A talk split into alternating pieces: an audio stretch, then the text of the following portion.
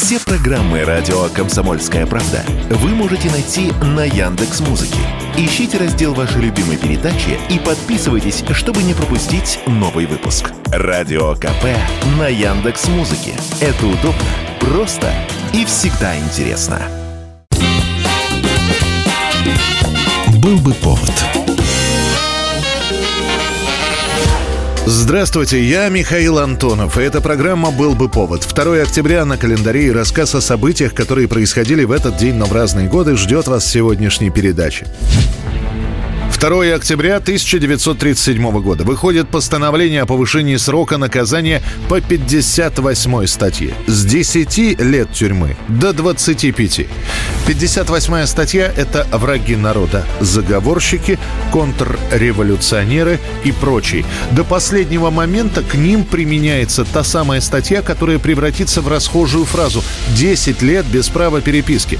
За этим вначале действительно скрывается заключение на десятилетие, чуть позже подобная формулировка будет означать одно, что человек казнен. Значит, ты считаешь, что недовольные в народе еще есть? Да, товарищ Сталин. Еще некоторый процент. Верно говоришь. Верно. Значит, ты можешь работать в госбезопасности. А то мне говорят, что больше недовольных нет. Что все, кто голосует за на выборах, все довольны. Политическая слепота. Теперь же сроки наказания по 58 статье увеличиваются. Специально поясняют, 25 лет дают за самые серьезные преступления – шпионаж, вредительство и диверсию.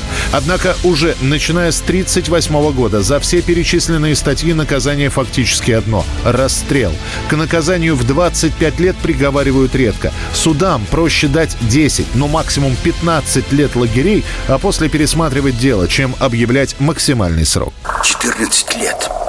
Они и думать устали. Виновен, невиновен, жив, мертв.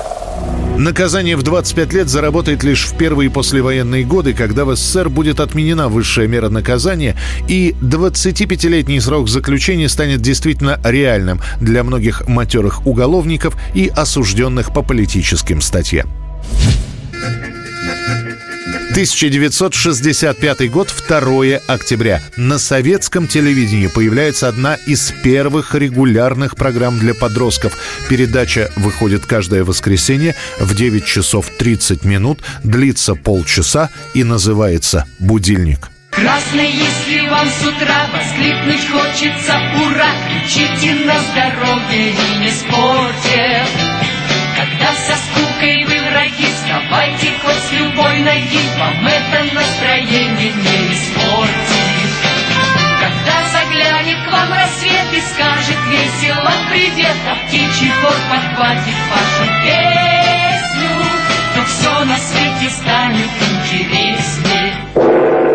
Передача позиционируется как образовательно-развлекательная. В ней читают стихи, разыгрывают небольшие пьесы или рассказы. Отдельные выпуски «Будильника» ведут актеры и писатели Борис Захадер, Эдуард Успенский, Евгений Леонов, Сергей Мартинсон и многие-многие другие. Дорогие ребята, мне необходимо с вами секретно поговорить. А вы мне должны помочь. Ну, как настоящие друзья.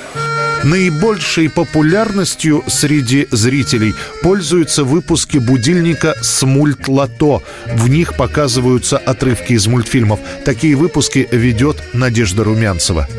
Мы начинаем тираж мультлото. И я очень надеюсь, что все вы помните, как мы его проводим. Ну, а если кто-то забыл, то сейчас я вам еще раз напомню. В «Будильнике» участвуют актеры московских театров, которые сразу же становятся узнаваемыми не только среди взрослого, но и среди детского населения. На ближайшие 30 лет «Будильник» – одна из самых любимых детских телепередач. 1978 год, 2 октября, в столице Маниле готовится открытие очередного чемпионата мира по баскетболу. Сборная СССР приезжает туда в своем сильнейшем составе, но без одного игрока – Александра Белова. По злой иронии судьбы талантливый спортсмен в день открытия чемпионата скончается – После знаменитой Олимпиады в Мюнхене и феерического матча с американцами Белов один из самых популярных советских баскетболистов. Однако история, в которой он попал после легендарного матча, фактически поставили крест на его карьере игрока. Сначала попытка провоза контрабанды через границу.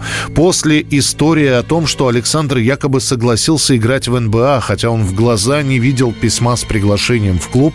И после вторая история с контрабандой. На этот раз иконы. В итоге Александра Белова дисквалифицируют, лишат спортивных званий. При этом многие говорят, Белов самородок, с ним нужно бережнее, терпеливее. Саша на площадке, игра получается. Посмотрите, как он борется в окружении двух-трех игроков. Подстраховывает партнеров. Отлично играет в защите. Говорят, что Александр Белов, пока был отстранен от спорта, пытался заглушить боль алкоголем. В тот же дисквалификационный год он женится. А когда Александр снова начнет тренировки, начнутся боли в сердце. Сначала будет держаться на уколах, после боль станет такой, что и уколы перестанут помогать. Сборная начнет готовиться к чемпионату мира, а Белову сообщат диагноз – саркома сердца. Болезнь у тебя редкая, уникальная. Как лечить, никто не знает. Сколько ты проживешь, тоже никто не знает. Может, уже через год. Лекарства найдут. Может. Ты прости меня, что я так прямо. А тяжело без меня играть-то будет, а? Так, Саша, ты вот это вот прекрати. Ты центровой сборной СССР по баскетболу. Слушай задания тренера. Лежать, читать, слушать хорошую музыку. Буду приходить ежедневно. В прощальном письме из больничной палаты Александр Белов пишет три просьбы. Похоронить его рядом с отцом, золотую олимпийскую медаль отдать тренеру Кондрашину и отправить отдохнуть маму. Александра Белова не станет в 26 лет.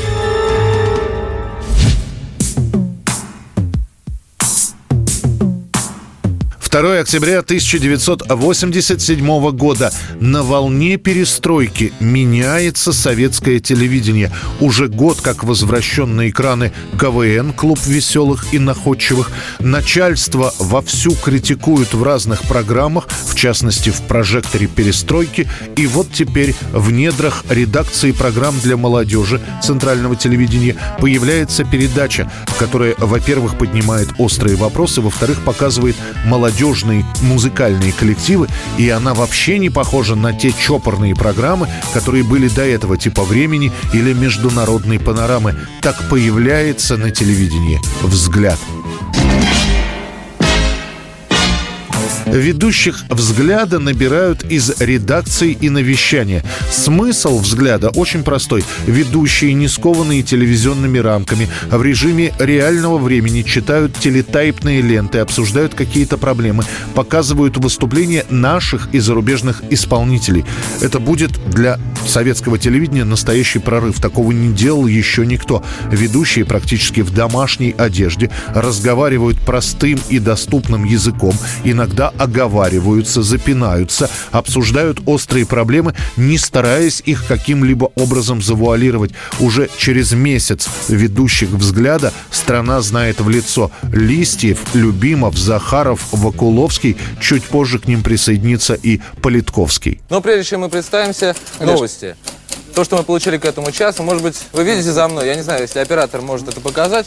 Вот там сзади 5 телексов, с них мы получаем информацию. И вот Владислав да, добрый вечер. До самого развала Советского Союза «Взгляд» – одна из популярнейших передач среди молодых зрителей до 30 лет. Это был рассказ о событиях, которые происходили 2 октября, но в разные годы. В студии был Михаил Антонов. Встретимся завтра. Был бы повод. Был бы повод.